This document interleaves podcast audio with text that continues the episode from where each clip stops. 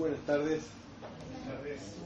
A falta de un editor que no, vinieron, no pudieron venir, eh, los recibo yo, digamos.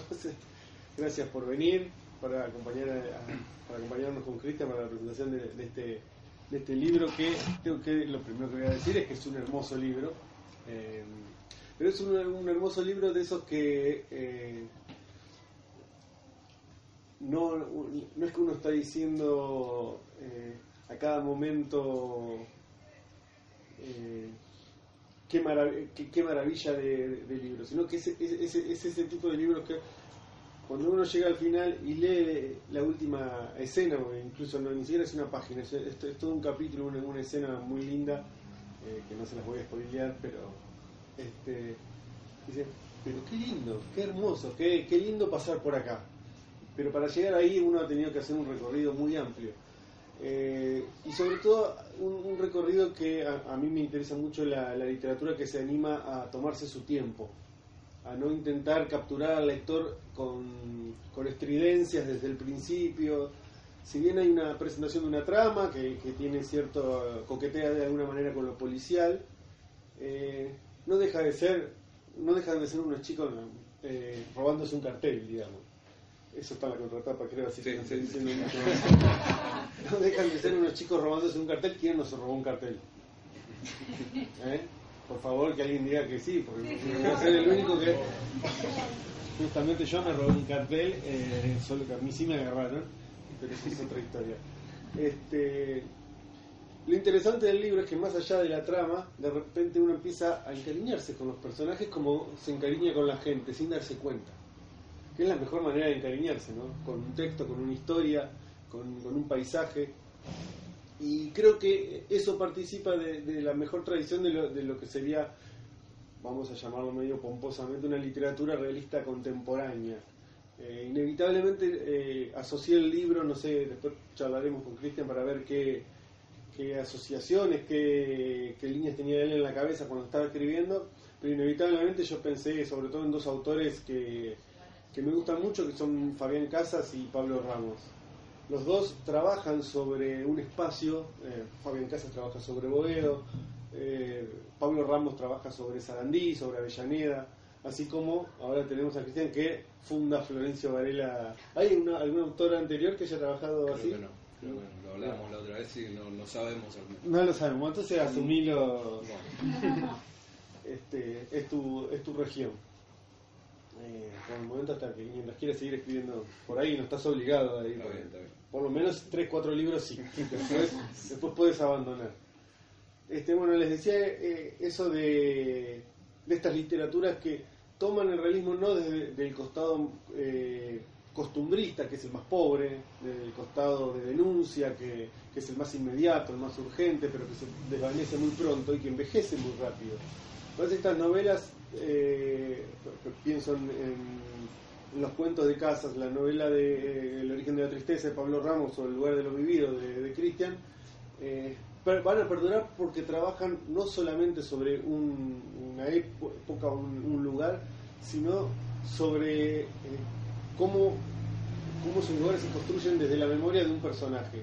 Por lo tanto, no es el realismo construido desde objetivamente, desde la mirada de un escritor que, está desde afuera y te va a decir cómo funcionan las cosas en, esta, por qué pasa determinada cosa y por qué no pasa otra.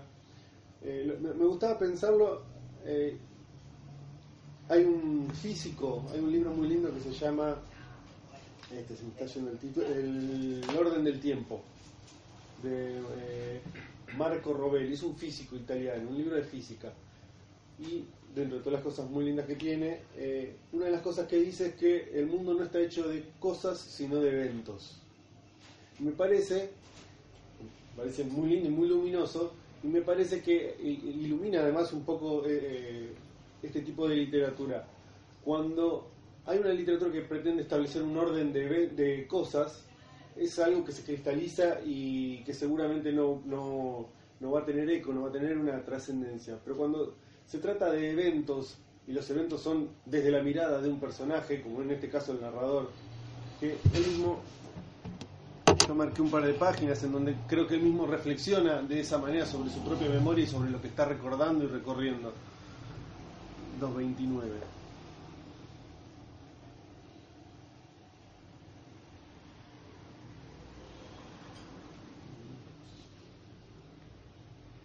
Dice, ¿cuándo había dejado yo de ser un adolescente? ¿Había dejado de serlo? El tiempo es veloz, a veces, pero los momentos, las épocas, las edades enredan el tiempo, lo anudan y lo arrugan, lo sueltan y lo vuelcan, y al mirar atrás solo vemos trazos anotados sobre una servilleta, letras ilegibles tomadas como un apunte que creímos que alguna vez, en el futuro, podríamos pasar en limpio. Y te das cuenta entonces de que nada está limpio, y que te da igual. Me parece que ese es el material sobre el que trabaja el narrador. Son. Eso, eh, y que te da igual, es, me resulta engañoso. Creo que tendría que haber leído, no he leído el, que te da igual, porque eh, me parece que no les da igual. Porque el trabajo con el material, que, que, con todos los personajes que atraviesan la novela, es un trabajo amoroso. No creo que les dé igual. Parece que eso es, un momento de, desencanto en, en, su relación amorosa, ya llegarán ahí. Este, pero creo que ahí plantea perfectamente lo que este, estoy queriendo comentar en relación a, qué historia está contando. No es la historia de Florencio Varela, no es la historia de unos adolescentes eh, terminando un siglo y empezando otro en el conurbano bonaerense. Es la historia de alguien que, bueno, es la historia del que construye un mundo con, los pocos elementos que tiene. Ahí en la mitad de la novela lee una, está leyendo, eh, hay muchas referencias literarias que uno puede encontrar. Yo creo que me debo haber perdido muchas, pero hay, hay algunas que son muy lindas. Esto es entre paréntesis. Eh, por ejemplo, el capítulo que dice Encontraría Cecilia, con Rayuela, pero el que más me gustó es, ¿dónde está? 186. La cumbia de los vecinos es algo que ocurre en el presente.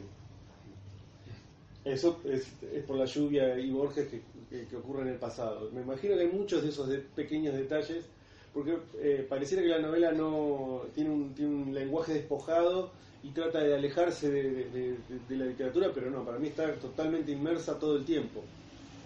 Este, pero me por las ramas. trato de recuperar eh, por lo que iba, que, que, es con esta construcción amorosa que tiene el narrador de de ese mundo y con los pocos retazos que tiene, ¿no?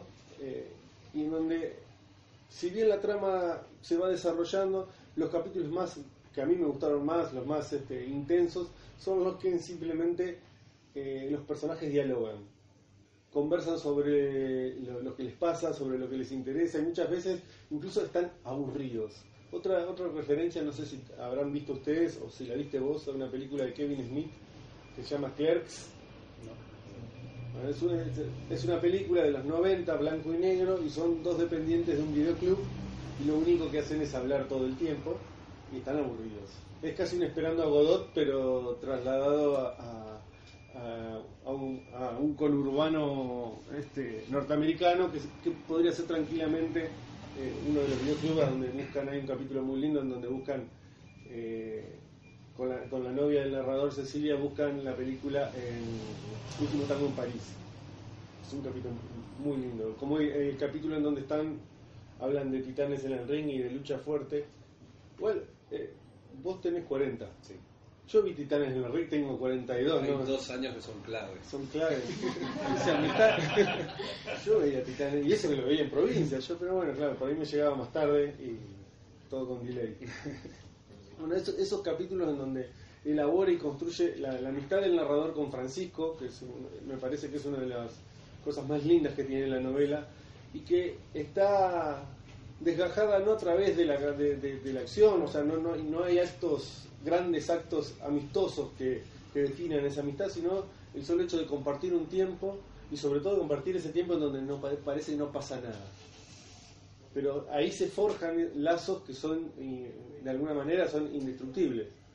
Eh, y, hay algo, ah, y, hay algo cuando el personaje lee París era una fiesta de Hemingway que busca la, traducción este, original, el nombre original de la novela, que en realidad la traducción literal sería eh, la fiesta móvil, porque París está donde vos eh, París, una vez que estuviste en París, París está en todas partes, me hizo acordar mucho, estableciendo estas conexiones, algo que dice eh, uno de los personajes principales del Bosque Pulenta de Fabián Casa. Que uno, de los amigos están por ir a pelearse dos banditas y uno dice, pero porque en la Plaza Martín Fierro, que eh, divide Boedo para un lado y Almagro para el otro, creo que era, o Caballito. Y le dice, pero ese no es territorio nuestro, dice, Boedo está a donde estamos nosotros. Y me parece que eh, es un poco esto, ¿no? Estos personajes llevan, llevan Varela en sí. Y me parece que además también ahí hay, que ya nos contará Cristian si es así o no, podemos suponer que hay, hay parte de un, una apuesta de, su propia eh, biografía, aunque no creo que sea una novela biográfica, ni, me parece que importe si tiene rastros biográficos. Si después él quiere contar qué partes son biográficas o no, eso ya es cuestión de él. Pero sí me parece que casi podríamos decir que es ontológicamente biográfica, autobiográfica. Tiene eh, eh, ese amor por un lugar, por un espacio, pero, que, pero es un espacio que cuando se entrelaza con el tiempo tiembla, nunca está quieto, no es algo que, se haya cristalizado, sino que sigue cambiando y creciendo a medida que el personaje narra y que Cristian escribe. Eh, eso para mí hace que uno no se dé cuenta qué tanto se encariña con, los personajes y qué tanto, por ejemplo, desea que eh, la relación con, Cecilia llegue a, un puerto interesante y sobre todo que no, no un puerto definitivo, porque me parece que, es una novela que podría haber, haber seguido, que es una novela que podría seguir escribiéndose. Y ahí es donde, sobre el final, decía, sí, pero qué, qué, qué, lindo esto. Las ganas de que continúe de alguna manera y de, de seguir viendo hacia dónde van estos personajes. Se había marcado otra cosa, 255, 256.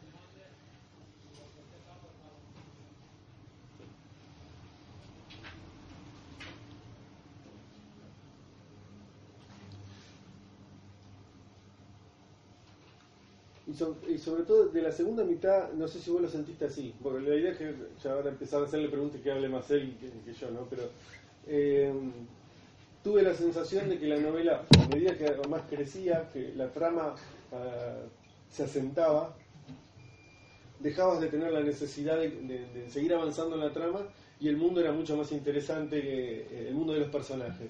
Entonces podía detenerse y darse el lujo de escribir capítulos enteros en donde los personajes, en donde la trama directamente no avanzaba y simplemente estaban los personajes habitando el mundo. Hay un momento en que eh, él encuentra una fotografía de unos chicos y, se la lleva, la guarda y cuando la madre le, encuentra con esa fotografía le dice, ¿para qué guardaste esto? ¿Para qué guardas porquería? Si hermano no sabe bien qué hacer con la foto, pero dice que la va a conservar eh, los, volví a dejar en el estante, donde habían permanecido hasta entonces, que siguieran vigilándome. Yo iba a seguir observándoles, observándolos. Quizás algún día llegara a entenderlos. ¿O eran ellos los que querían entenderme a mí? ¿Qué querían decir, decirles yo a ellos? Puestos ahí, a la altura de mis ojos, la foto parecía una estampita. Ah, me parece muy importante esta pregunta es, ¿qué quería decirles yo a ellos? Porque me parece que eh, Christian dialoga con sus personajes, es, como que estos personajes son las, eh, los que están en la, en, la repisa, con los que dialoga, hay un ida y vuelta, no es solamente un, que Christian sea un demiurgo que pone a los personajes y los hace hacer solamente lo que él quiere. Están vivos y eso hace para mí eh, la, buena literatura, que los personajes estén vivos, particularmente creo que ha quedado un poco en evidencia, pero me interesa mucho la literatura de personajes, que, se impone sobre las tramas y que construye un mundo que, va más allá de lo que un autor, eh, un escritor tenía pensado. Eh, entonces voy a cerrar con eso, digo que es muy linda la novela, se las recomiendo, aunque muchos ya deben saberlo. Y ahora lo que vamos a hacer es hacerle algunas preguntas, ponerlo incómodo un poco, ustedes vayan pensando también, vamos a molestarlo un poco para, para molestarlo. Bueno, empiezo yo. Después, ustedes preparen. Recién eh, cuando hablaba yo de ciertas estas referencias, Casas, Pablo Ramos, este, esta película Claire's, que, para mí mirala porque está muy relacionada. Eh, ¿Qué referencias tenías vos mientras, mientras escribías? La verdad es que, no, bueno, ante todo, buenas tardes a todos, que me presento. Eh, siempre es como un cumpleaños, digo, porque gente que no se conoce entre sí están todos juntos. Muchas gracias por estar acá, muchas gracias a Ricardo Romero, que lo presento ahora, ya que eh, hacemos de presentadores mutuos uno del otro. Gran escritor y a quien conozco hace muchos años y muchas gracias por, por estar acá, Gracias, por, tus palabras. Eh, la verdad es que, yendo a la pregunta, ya me lo preguntaron la otra vez y es como si no tuviera referencias claras, no, no pensaba demasiado, no tenía... eh, a medida que fui escribiendo, notaba que la novela me llevaba hacia el lado de lo que se llama novela de aprendizaje o de iniciación. Entonces eran por ahí, que un poco el origen de la tristeza va por ese lado, y un poco lo de casas también, pero Sí, más lo de Ramos. Pero no estaba pensando en, en Ramos, ni estaba pensando... eh, la otra vez hablaba de Juan Ford, que tiene una novela. Corazones, que también...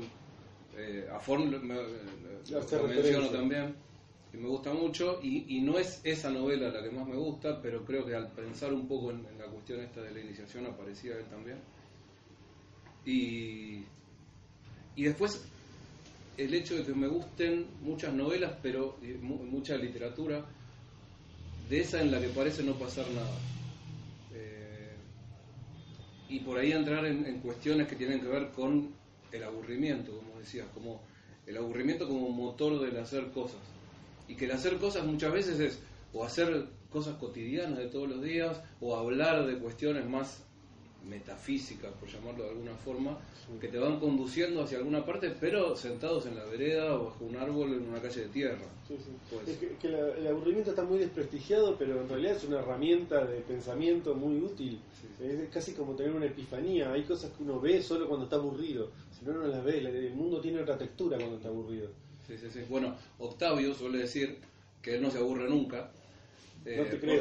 porque- eh, Yo creo que estamos hablando de lo mismo. Él Sí. dice no aburrirse porque cuando se aburre, justamente el aburrimiento lo dispara a, a reflexiones, a ideas, a, a diversiones que ocurren solo dentro de su cabeza. Un poco el desafío mío era, uno de ellos, era tratar de hacer de ese aburrimiento que suele transcurrir en la cabeza de cada uno, llevarlo al, al papel.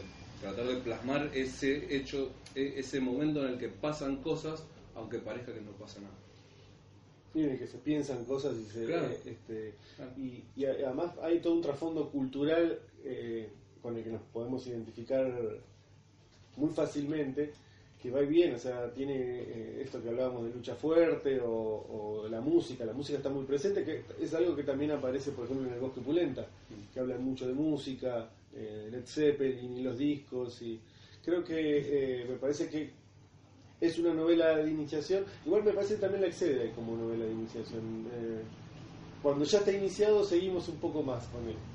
Bueno, respecto de la segunda parte de la novela que destacabas, que es como que se libera un poco de cuestiones de trama y va más hacia otras zonas, creo que tiene que ver un poco con mi propio trabajo como autor. O sea, al llegar a la mitad de la novela, más o menos, haber encontrado por fin ese registro, esa voz, de hecho me costó mucho menos escribir la segunda parte Sí. y después hubo como el trabajo de corrección de la primera para lograr esa voz que había hallado en la segunda. Claro.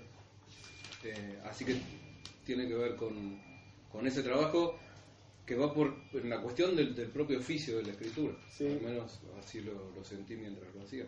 Con respecto a la música, sí que hay una referencia que, que la otra vez, Emi, cuando me lo preguntaste, no, eh, no, no, lo había, no lo dije porque no me acordé, pero hay una novela de una autora norteamericana llamada Ann Beattie Ambiti.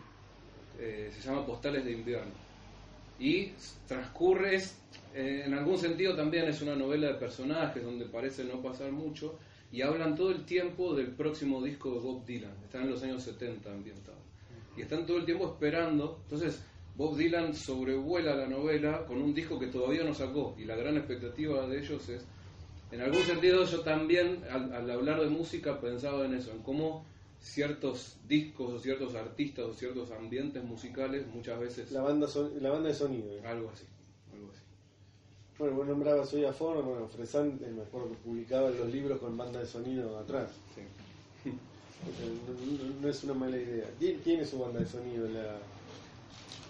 Pero es, es cierto esto que, que él marcaba, se percibe esto de, de que encontró la voz en la segunda mitad de la novela y que incluso se- eh, porque hay muchísimos más detalles, eh, se suelta más la escritura. Me parece que ahí se- eh, yo marqué unas cuantas, a ver si las encuentro rápido para no...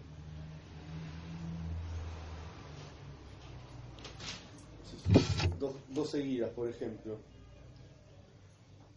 265. No marco los libros yo, entonces...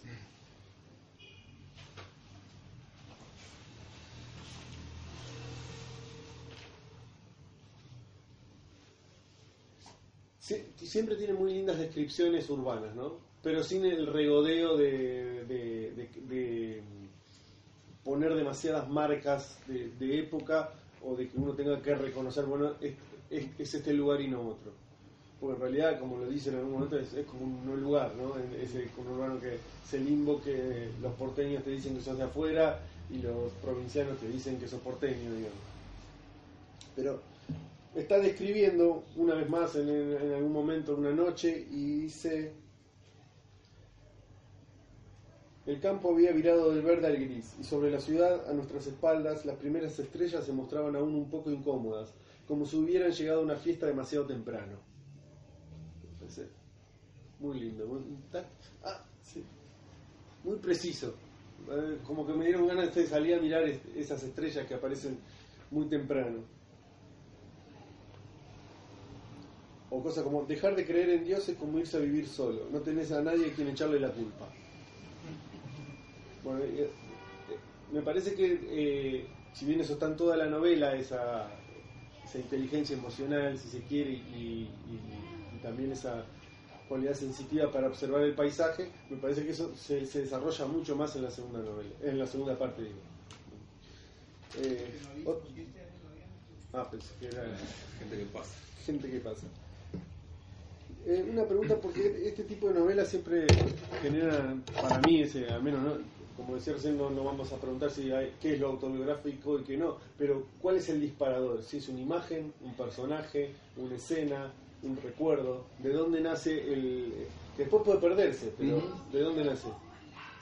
Es una pregunta muy recurrente últimamente. Lo de qué pasó y qué no. No, pero no es qué pasó y qué no. No, ¿eh? el, Es el muy disparador, diferente. no me preguntas por el disparador. Claro, son- Sí. no, no imp- no importa qué, si pasó o no pasó. Sí, igual por ahí, por ahí podemos hablar de eso porque estuve pensando, porque como me hacen muchas preguntas sobre eso, puede ser interesante. El disparador fue eh, la idea del robo del cartel, que por cierto, se roban carteles en todos lados. Si vas a, si van a eh, Penny Lane, la calle de, que hablamos de los Beatles que andan con la remera, los carteles siempre son nuevos porque se los afanan a todos. Y hablamos de Inglaterra, donde no sé, uno a veces piensa que no hay inseguridad, esas cosas. El único cartel viejo es uno que está pintado en una pared, que está todo escrito encima con firmas de gente que visita. Si no, siempre son nuevos porque se los llevan.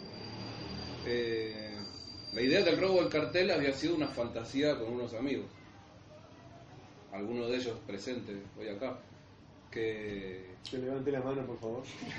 acá adelante. No, no sé si prescribió. Eh, incluso él se acuerda, lo hablamos ahora de, de manera reciente a partir del libro, y él se acuerda de detalles que yo olvidé, porque yo le decía que para mí, la, real- o sea, haber trabajado durante tanto tiempo en la ficción del libro y haberme tratado con los personajes de esta manera como vos destacabas, hizo que la, la ficción del libro sea para mí mucho más real que cosas que viví en la vida real y que olvidé. Entonces me lleva a, a esa cuestión de, eh, no, un nivel de esquizofrenia, ¿no? de no saber distinguir la realidad de la ficción, pero sí al nivel de, como cuando no sabes si soñaste algo o Sí. lo viviste, algo así. Eh, el punto del disparador entonces fue esa fantasía acerca de qué pasaría si hiciéramos algo. En aquel momento, hace muchísimo, hace 15 años más o menos, escribí un, un intento de cuento en el que planteábamos, eh, planteaba esto y quedó ahí.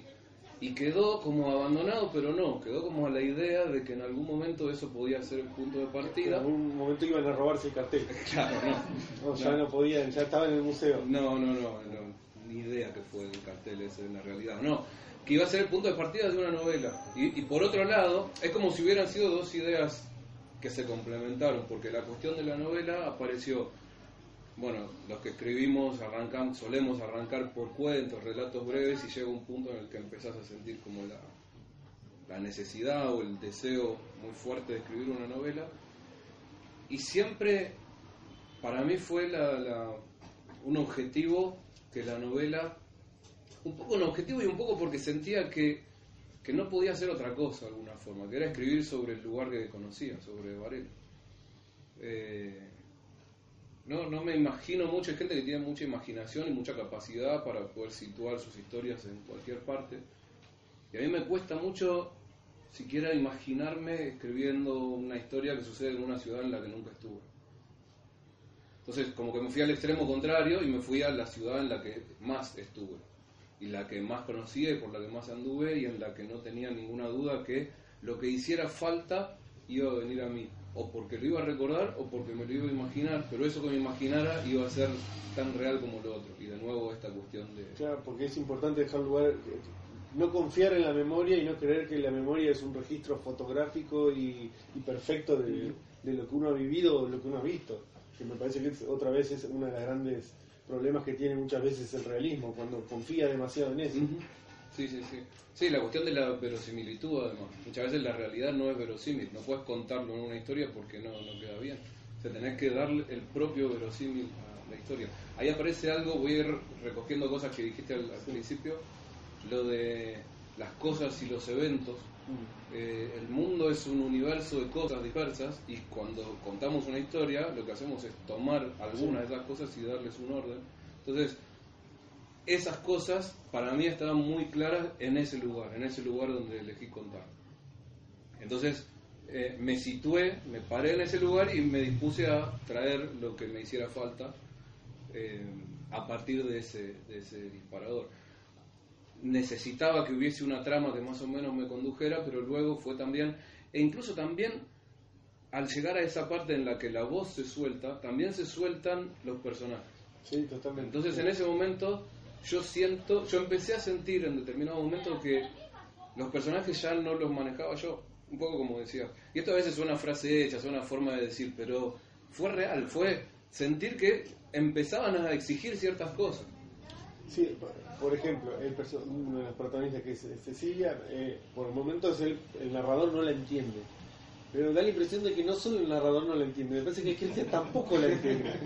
Y tiene que escribir para averiguar qué es lo que le pasa y qué es lo que siente, y me parece que eso le hace muy bien a la novela. Y que le hace muy bien el hecho de que uno arranque, por eso me- te preguntaba por el disparador, porque es muy interesante, eh, sobre todo cuando se habla del cuento, siempre se habla de que hay que conocer lo que uno va a hacer, saber el final. Con una novela no, una novela funciona un disparador y no sabes a dónde vas a terminar. Y cuanto eh, y hay que dejarse llevar, y me parece que el dejarse llevar eh, es lo que funciona. Sí, sí, sí. Luego está esa, leíste un fragmento que terminaba diciendo y, y da igual, y vos Sí. dudabas de que si le diera igual o no. Justamente la duda, claro, me quedé pensando, no, no es que lo hubiera pensado antes, pero esa duda también hace al narrador, que muchas, o sea, se la pasa preguntándose cosas y muchas veces cree estar seguro de algo y después vuelve a dudar. Y esa tensión, cuando, incluso cuando afirma y cuando Sí. parece no dudar, está dudando. Es que eh, el, el narrador se contradice en algunos, en algunos momentos. Incluso cuando reflexiona sobre algunas cosas, se contradice, pero se contradice de una manera, eh, si se quiere, verosímil, de la manera en que nos contradecimos todos, ¿no? Que, que afirmamos tajantemente que experimentamos o, o nos las cosas nos gustan de determinada manera y después afirmamos lo contrario y es perfecto, y sí, son las dos cosas, conforman una, una identidad. Claro, y me parece bueno cuando se puede lograr, no sé si lo logre, quizás sí, ojalá, esa, esa, transmitir esa duda, y no solo a partir de las cosas que se dicen, sino de justamente del tono, del registro, de la forma en que se cuenta la historia, de cosas que se dicen y cosas que no, cosas que aparecen y desaparecen luego, me parece que también hace a la, a la, manera, a la manera de narrar y al, al- al resultado final de la novela. Sí, yo creo que se, se logra, se fun- funciona. No te voy a preguntar por lo biográfico, pero sí eh, una cosa que eh, un narrador tan este, eh, que comparte tanto un mundo con vos, Mm. pero que no sos vos, me, me lleva a preguntarme cuánto te identificas con él. Porque muchas veces, o sea, no necesariamente uno va a pensar lo mismo que piensa el personaje desde el que está narrando, por más cercano a, en experiencia que esté a su mundo. Me identifico mucho sobre todo en la duda, en esta cuestión de poner en duda muchas veces todo. Em, y bueno, supongo que es un poco inevitable al tratarse de la primera novela, al descubrir un, mundo y al estar narrada en primera persona, además, creo que muchas veces es un poco inevitable dejarse llevar. Eh, pero luego, y quizás en, no sé, en, determinadas reacciones, puede ser no me acuerdo en concreto, cosas que, sí, cosas que no. Pero claramente eh, no, no, no, hay un interés, de, no, no hubo nunca en ningún momento un interés de decir que sea biográfico o que, o que, se o que las opiniones que se manifiestan, como a veces se dice, las opiniones son responsabilidad de quien las dice. Bueno, las opiniones son responsabilidad del, narrador. Eh, así que mm, está esa diferencia. Me gusta un poco jugar con, con la duda. También, bueno, muchos me conocen y entonces por ahí eh, detectan alguna cosa que dicen, ah, porque eso sí, eso yo sé que te pasó. Es un poco inevitable, me parece, que muchas veces pase en una primera novela y cuando se conoce mucho al autor. Creo que está bueno también la posibilidad de, incluso cuando se reconocen cosas en la lectura, como tomarlo como un juego y, saber despegar, saber despegar, no solo saber despegar al autor del narrador, sino saber despegarse uno de eso y poder disfrutar del, texto si es que lo disfruta, más allá de esa cuestión, sin pretender ese trabajo detectivesco en el mal sentido, digamos. Por ahí está buena la, trabajo detectivesco como lector, pero en cuanto a referencias, por ejemplo, referencias culturales, literarias, de música, pero no tanto en, la vida, porque de última importa muy poco mi vida. Eh, Básicamente podés volver a Varela sin que te apedreen. Creo que sí. Si un día me apedrean, se va a negar esta teoría. Porque si puedes volver o no. Sí, claro. Eh, así que bueno, básicamente eso. Eh, lo, lo, que empecé a escribir después de esta novela, claramente eh, me dije desde el comienzo no iba a ser escrito en primera persona y tiene que ver un poco con esa cuestión. No solo por no aburrirme, por salir, cambiar la voz, cambiar el tono, sino incluso por, por saber despegarme yo mismo más del personaje narrador, de no verme tan implicado por esta cuestión que incluso muchas veces debe funcionar a nivel inconsciente, de que al eh, conjugar los verbos en primera persona, y al decir yo hice, yo hago, yo digo, quizás inconscientemente sí termina pesándonos más o menos. Así que no, claramente lo, siguiente es poner todo por fuera de mí. Por fuera, y, y, respecto al, paisaje. Al paisaje, eh, probablemente siga en, el mundo varelense. Probablemente siga pero también tratando de, de despegar un poco. Eh, algún amigo leyó algo de, esto y como que veía demasiados, demasiados parecidos, entonces creo que lo mejor es... Demasiados parecidos entre eh, esto y lo que estás escribiendo ahora. Sí. Demasiados, no parecidos, eh, demasiados elementos que daban una idea de continuidad. Y no, no es mi intención que haya una continuidad, sino que sea una historia distinta, que pueda moverse dentro de un mismo universo, como se dice ahora, esta ciudad, eh, o, uno parecido, desde un personaje más experimentado, con más años y con otra, otro recorrido vital. Igual no sabemos desde dónde narra, ese, es un, misterio. no hay un disparador para que el personaje diga, me voy a poner a recordar. Pues si bien habla en pasado, está, está eh, pensando, o sea, es un futuro en el que ya reflexiona mucho, ya, ya tiene cierta experiencia encima. Eso habla de, una madurez que te da una pauta de que está narrado desde varios años después, eh, por, por, las propias reflexiones que hace sobre su propia vida. Lo que yo intenté es que no existiera ningún tipo de flash forward, como se llama, ¿no? Como de, de vista al futuro, como muchos años después me iba a dar cuenta de que no, ¿Desde dónde está pensando? ¿En qué lugar? Mm. ¿Está Cecilia conmigo? ¿no? ¿Qué pasó con Francisco? ¿Dónde está? No, no, solo a, partir de, hechos reales, o los eh, reales entre comillas, dentro de la ficción, o de los personajes, sino de darse cuenta de que algo que pensaba era un error, o, que en el futuro no iba a estar de acuerdo con determinada idea. quise atenerme al tiempo del relato y no salirme de, de ese momento. Fue también un poco una restricción al momento de escribir para no salir de ese lugar, como tratar de configurar un mundo que transcurriera en ese tiempo y nada más que en ese tiempo. Eh, en realidad dos preguntas este, eh, más, más tirando a, a- a la curiosidad. Hay en sus charlas con Francisco, todas las charlas que tienen, que como dicen, son, son muy lindas, hay, hay varias en donde describen argumentos de películas que les gustaría filmar.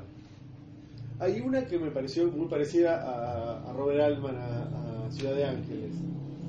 Son muchas vidas y hay un terremoto al final. Sí, sí. pero las otras son pensadas por vos o están inspiradas en alguna película o en algo que viste. No, son pensadas por mí y de hecho después de ya, no publicada, pero ya terminada la novela, ya en la editorial, me enteré de que existe una muy parecida a una que se plantea. Hay una en la que eh, se imagina una cámara que, que eh, entra a una agencia de detectives Ah, me encantó esa, ¿eh? Entonces, el detective atiende el teléfono, uno entiende que le están dando un caso, aunque no se entera de cuál es, el detective sale, la cámara sale con él, pero lo pierde.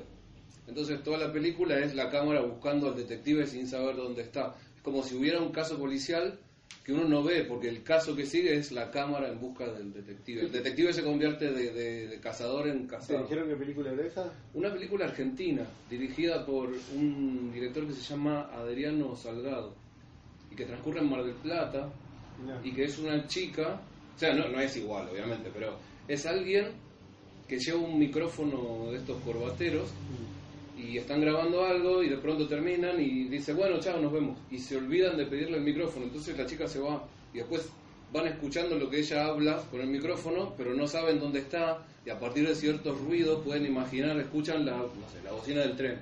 Dicen, debe estar por el lado del tren, entonces van para ese lado y Ah, siguen escuchando. Bueno, me pareció parecida, Cercano, no, no es igual, pero bueno, una idea cercana.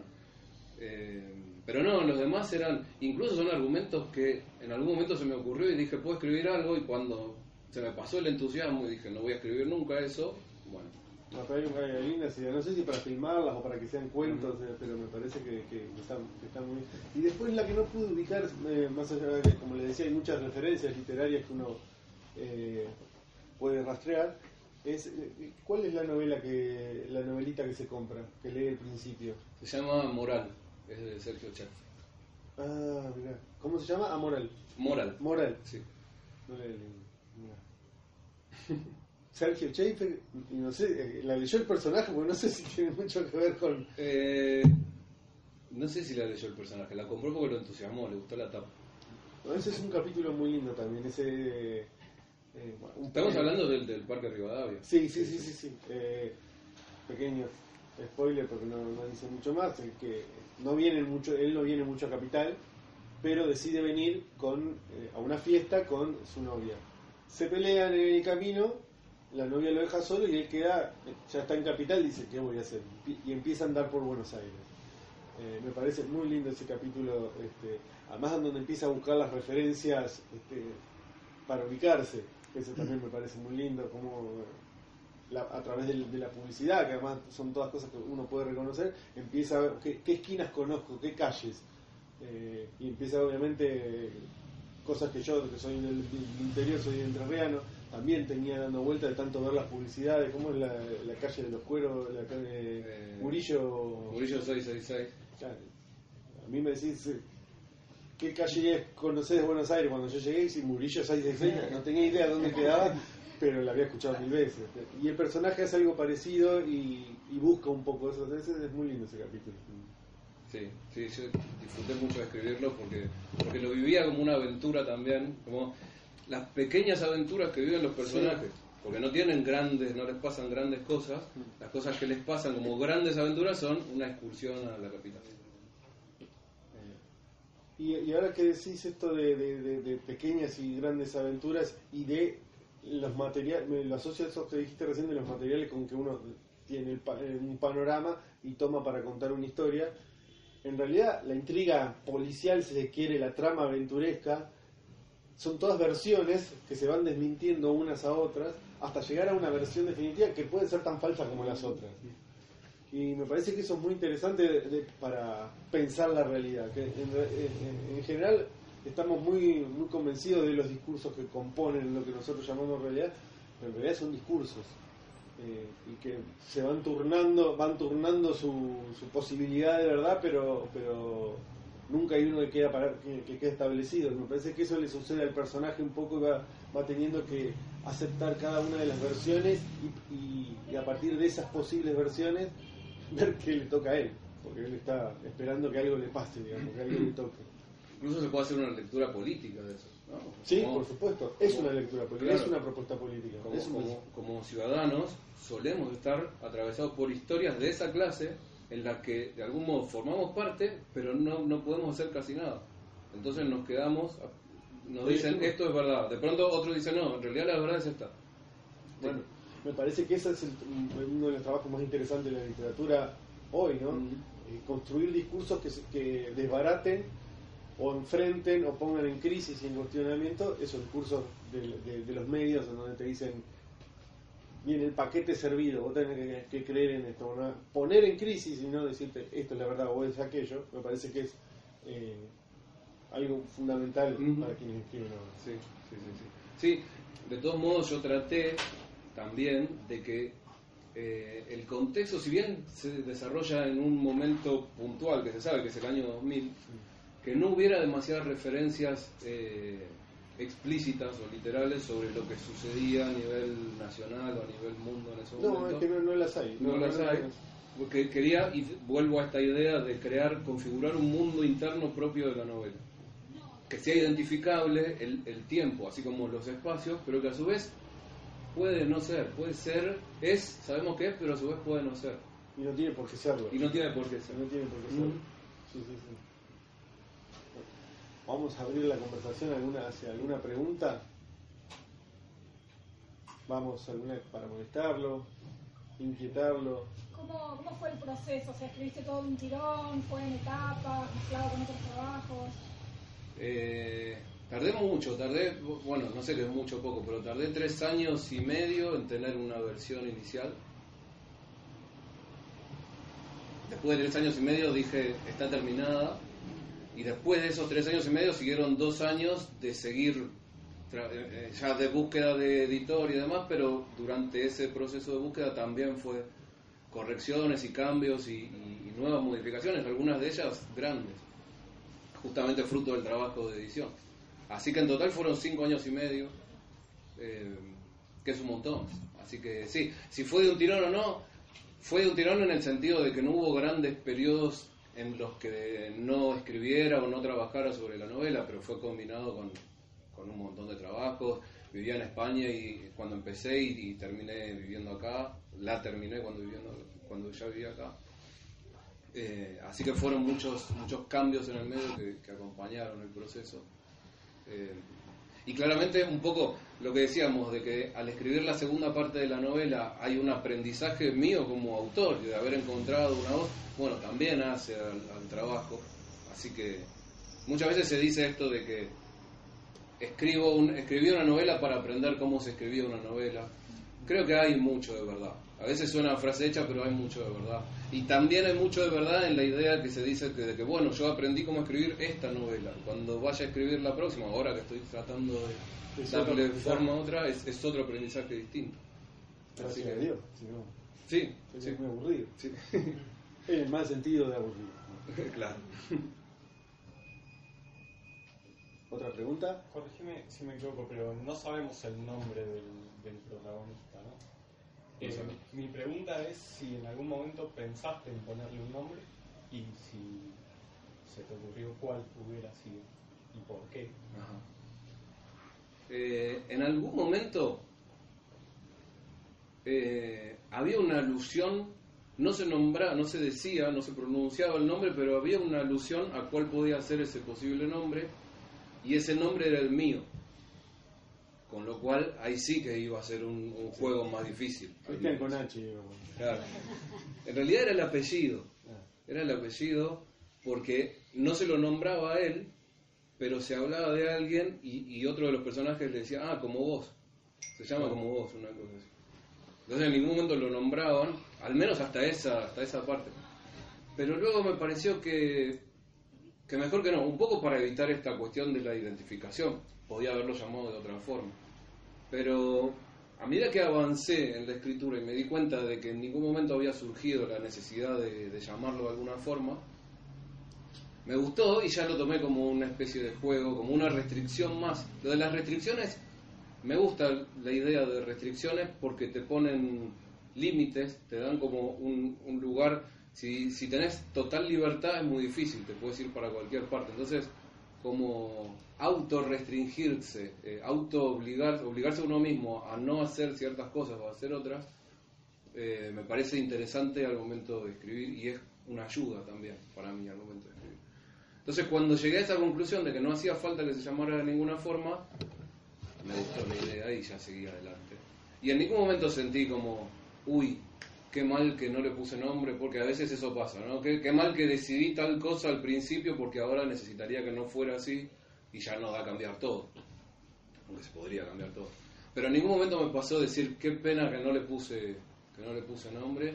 Y al contrario, me, me gusta, me gusta esa, esa idea, que incluso como ya dijimos en algún momento, nosotros estamos acá y es medio un spoiler que ya se sepa que no tiene nombre, pero para el que la vaya a leer sin, sin saberlo, supongo que genera una cierta intriga estar a la espera de que finalmente el nombre aparezca y que no aparezca. Es un poco esa crear un, un deseo y no satisfacerlo también, que es un, un gusto que nos podemos dar los que hacemos estas cosas. Mira, la primera novela y ya se haciendo el libro. ¿Alguna otra pregunta? Yo, Cristian, Brenda, ¿qué es escribir? no, qué pregunta. Ah, está bien, está bien. Se quiso el piola, ahora que responda. Ahora que responda, dale. Eh, escribir se, se podría definir de muchas formas, supongo, pero en este sentido, para mí, también yo podría definirlo de muchas cosas porque vivo de escribir, escribo un montón de cosas por trabajo, cosas que no escribiría nunca si no fuera porque me pagan por hacerlo. Y escribo un montón de cosas a las que le dedico un montón de tiempo y por las que no veo nada de, dinero. Eh, entonces, claramente, si bien es- son la misma acción en teoría, pero son eh, acciones, digamos, también totalmente distintas y hasta opuestas. Si hablamos de escribir ficción, para mí es un poco todo lo que veníamos diciendo, ¿no? Lo de pensar en un, en un mundo, pensar en un universo y, pretender configurar un mundo a partir de cosas tomadas de, de esa hipotética realidad o de lo que percibimos de, de algo que podría llamarse realidad. Y, y es darle forma. Y por eso digo que no solo, no solo uno le da forma cuando está sentado escribiendo, con un papel y un, y un avirome o en la computadora, sino que muchas veces la escritura de esa novela muchas veces se dio con- conmigo yo caminando por un, por un parque o dando una vuelta por la calle. Porque mientras iba paseando, iba haciendo esas cosas, iba la historia de alguna forma eh, cobrando forma. O sea, y cuando digo la historia, está esto que decíamos, de que no pasa mucho. Eran los personajes iban cobrando forma. Los personajes iban de algún modo dictándome qué, qué tenían que hacer o qué no. Eh, entonces, eh, aparece un juego de, bueno, ¿qué, ¿qué puede pasar? ¿Cómo puede reaccionar fulanito ante determinada situación? Así no, así tampoco, y así, y así probablemente sí. Entonces, ir por ese lado. Entonces, escribir es como un trabajo muy, muy abarcativo de- del día entero casi, se podría decir. Hay un escritor bastante joven que, que dice que le- cuando está escribiendo una novela no existen los tiempos muertos. Tienes que hacer la cola para el banco para pagar impuestos, genial. Claro. Tengo media hora para pensar Sí. y, Y, y aparece ahí lo del aburrimiento sí, también, ¿no? sí, totalmente. Yo puedo- a mí me gustaría que, que- que nos contaras sobre el momento del acto preciso escribir. No cuando estás pensando, sino cuando te sentás. Yo sé que, vos- que escribís a mano. No sé si escribiste toda la novela a mano o, una buena parte. Pero digamos, no sé si se llaman los rituales, las ceremonias, si es con música, sin música, en un bar, en tu casa, de noche, de día, si da lo mismo cuando podés. Mucho le escribía a mano, y ahí está esta cuestión de tener de, eh, el trabajo como la escritura como trabajo. Muchas veces termino una jornada laboral que me deja cansado de estar frente a la computadora escribiendo otras cosas, y cuando quiero escribir esto, no puedo seguir haciendo lo mismo porque ya la cabeza no me da más. Entonces por ahí me siento con una- un papel y, y una virome. Es una acción que implica un montón de otras diferencias, no es solo dejar de hacer una cosa para hacer otra. Eh, en la computadora es más fácil borrar, es más fácil, es todo más volátil. En el papel una vez que lo escribiste sigue estando ahí. Aunque no te guste, lo tachás, pero sigue estando la, la tachadura ahí encima. Eh, y eso creo que también a unos niveles más bien inconscientes que uno no, domina, creo que influye. Eh, incluso tener a la vista, delante de vos, sobre la mesa, la cantidad de cosas que llevas escritas y decís, qué bien, escribiste ocho páginas y seguís adelante y decís, está siendo reproductivo este, este momento y seguís adelante, o no, que escribiste media página y no puedes más. Eh, lo que decía antes también ayuda a lo que se, se habla del, del, drama de la página en blanco. A mí no suele pasarme porque cuando me siento a escribir ya sé cómo va a seguir, porque ya estuve en la cola del banco y ya, ya, ya sé cómo viene. Eh, entonces no, no, no suelo tener ese, ese problema. Y después, eh, no mucho más, así a nivel rituales, a veces es de mañana, a veces de noche, a veces en mi casa, a veces en un bar. Tiene más que ver con, con encontrar el tiempo, encontrar el hueco y poder decir, bueno, las próximas dos horas las voy a dedicar a esto y poner. ¿Estás pensando en escribir? No, no, no, simplemente Él escribe, escribe. para saber cómo lo hace. Cristian, con respecto a tu, a- al título de la novela, leí por ahí que no estaba nombrada el lugar de lo vivido, sino tenía otro nombre al principio. Sí. Y una vez en una de tus clases hablamos sobre los títulos, sobre nombrar las cosas desde un principio y así. Y entonces, eh, ¿te costó cambiarlo o no te costó cambiarlo? ¿O cómo fue ese proceso de decir, no, no quiero que se llame de esta forma, sino quiero que se llame así? Me pregunta por el título, que creo que vas atrás, no se habrá escuchado. Eh, que cambió, que en un principio se llamaba de otra forma y terminó. ¿Cómo se llamaba en un se principio? llamaba el nombre y el lugar. Menos mal que lo cambiaste. Mira, había gente que le gustaba más el primero. No, estamos de acuerdo, ¿no? Menos mal que lo Eh, bueno, la cuestión del nombre, del nombre del personaje no nombrado, también tenía una ocupaba otro lugar en ese caso. Eh, fue un poco una causa de fuerza mayor la que me llevó a modificarlo y es que en uno de estos trabajos de edición se fueron una serie de capítulos que le daban sentido al primer nombre, al- al primer título. Entonces, hablar del nombre en el título ya no tenía mucho sentido al haberse modificado la novela. Y me costó un poco porque porque a mí me gustaba el primer título, pero además sobre todo porque desde hacía bastante tiempo la venía llamando de esa forma, en mi cabeza se llamaba de esa forma. Entonces es así como no nos imaginamos cambiando de nombre, el nombre de un amigo de una mascota, ni siquiera, tampoco es fácil cambiárselo algo con lo que estás viviendo. Pero, pero dado que, que me di cuenta de entrada de que a partir de esa modificación no podía llamarse de esa forma, dije, a ver, es, el desafío es encontrar un nuevo título que me convenza como me convencía del anterior. Y me llevó un tiempo, eso sí que fue, no fue fácil.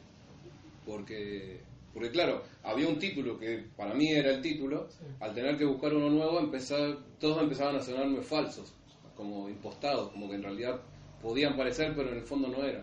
Y además, a mí me gusta que los títulos sean, eh, para decirlo de una forma relacionada con la pintura, que no sean figurativos o que no sean del todo figurativos. Entonces, que no fueran demasiado, que no fuera demasiado evidente lo que quería decir. Eh, la cuestión del lugar me parecía que tenía que estar, estaba en el primero y que tenía que mantenerse. Y, y bueno, dando vueltas y vueltas en torno al lugar, terminé llegando, me hice un listado de posibles títulos que eran muchísimos y terminé llegando a este. Eh, que termina, termina gustándome mucho. Incluso en algún momento alguien ya con este título definido me plantea, ¿y por qué no tal otro como sugerencia? Y no, ya no había, ya, No, ya está. ya estaba bien. ya- ya estaba bien. Es que me parece que el lugar de lo vivido tiene un dejo, el, solo hecho de que no sean dos sustantivos, el, el- el nombre y el lugar, que es más. El lugar de lo vivido con un verbo sin conjugar ahí, que como es algo, lo vivido que de alguna manera sigue estando, sigue en movimiento, me parece que tiene mucho más que ver con la novela, con, con el espíritu de la novela. Sí, sí, y además el juego de que el lugar puede aludir al lugar geográfico, a un sitio concreto, como a un lugar simbólico. Que, que no necesariamente tiene que ser un espacio, sino puede ser un momento de la vida. Esa, esa ambigüedad también me, me gusta. Yo creo que con esa frase ahí al final puede, puede estar. Si es algo que haya alguna pregunta más que le quieran hacer. Yo tenía una, pero iba- no iba a ser, otra definitivamente nada. Eh, hay referencias en el libro literarias y a películas que están puestas a propósito, algunas son explícitas, otras son insinuaciones, como la de lo que ocurre en el presente. Después el libro sale a andar y te vuelve, esto se parece a tal película, esto se parece a tal libro que vos ni pensaste. Y en el punto intermedio, cuando vos ya terminaste el libro, ya terminaste y recibiste por ahí las pruebas y lo pusiste, te a releer, ¿apareció algo que te sorprendió a vos mismo, una referencia muy sutil quizá, pero que a vos decís, no había pensado en esto cuando lo escribí, sin embargo ahora la veo? No, viéndola yo no. No porque tampoco me animé a releerlo demasiado por miedo. Eh, sin embargo, me pasa una cosa curiosa y que es agradable y hasta puede sonar vanidosa, y es que cuando otros me dicen me gustó tal parte y la leen, me gusta a mí también, como que me sorprendo de que me, salió lindo. Eh, pero no, sí que me sorprendo de referencias que descubren otros, eso sí. Por ejemplo, las que me decías de novelas o películas. eh, y obviamente es genial que pase eso, es buenísimo porque abre un montón de, de interpretaciones nuevas, sentidos nuevos. No a mí, quizás me pase en algún momento cuando, cuando la relea o cuando relea partes. Sí, no sé si la voy a releer. Anoche veía una, entrevista a Roberto Bolaño y decía, eh, era justo después de salir una novela titulada Amuleto, que fue la que siguió a Los Detectives Salvajes. Los Detectives Salvajes es la, gran novela de Bolaño, al menos de las que publicó en vida. Y él decía, eh, me parece horrible todo lo que escribí salvo Amuleto.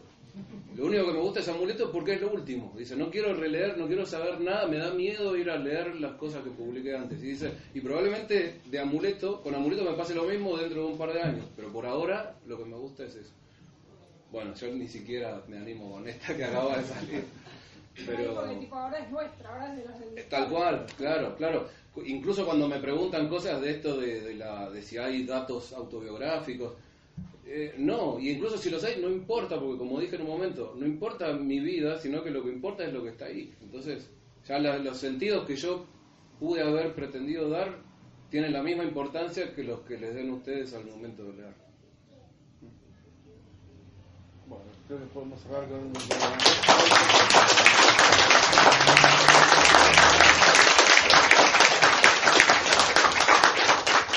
Muchas gracias a todos por venir. Hay vino para que brindemos y, y hay ejemplares. Algunos de ustedes ya los compraron, tienen que recibirlos y otros los pueden comprar si quieren. Acuérdense que se acercan las fiestas, pueden quedar muy bien. Muchas gracias. Sí.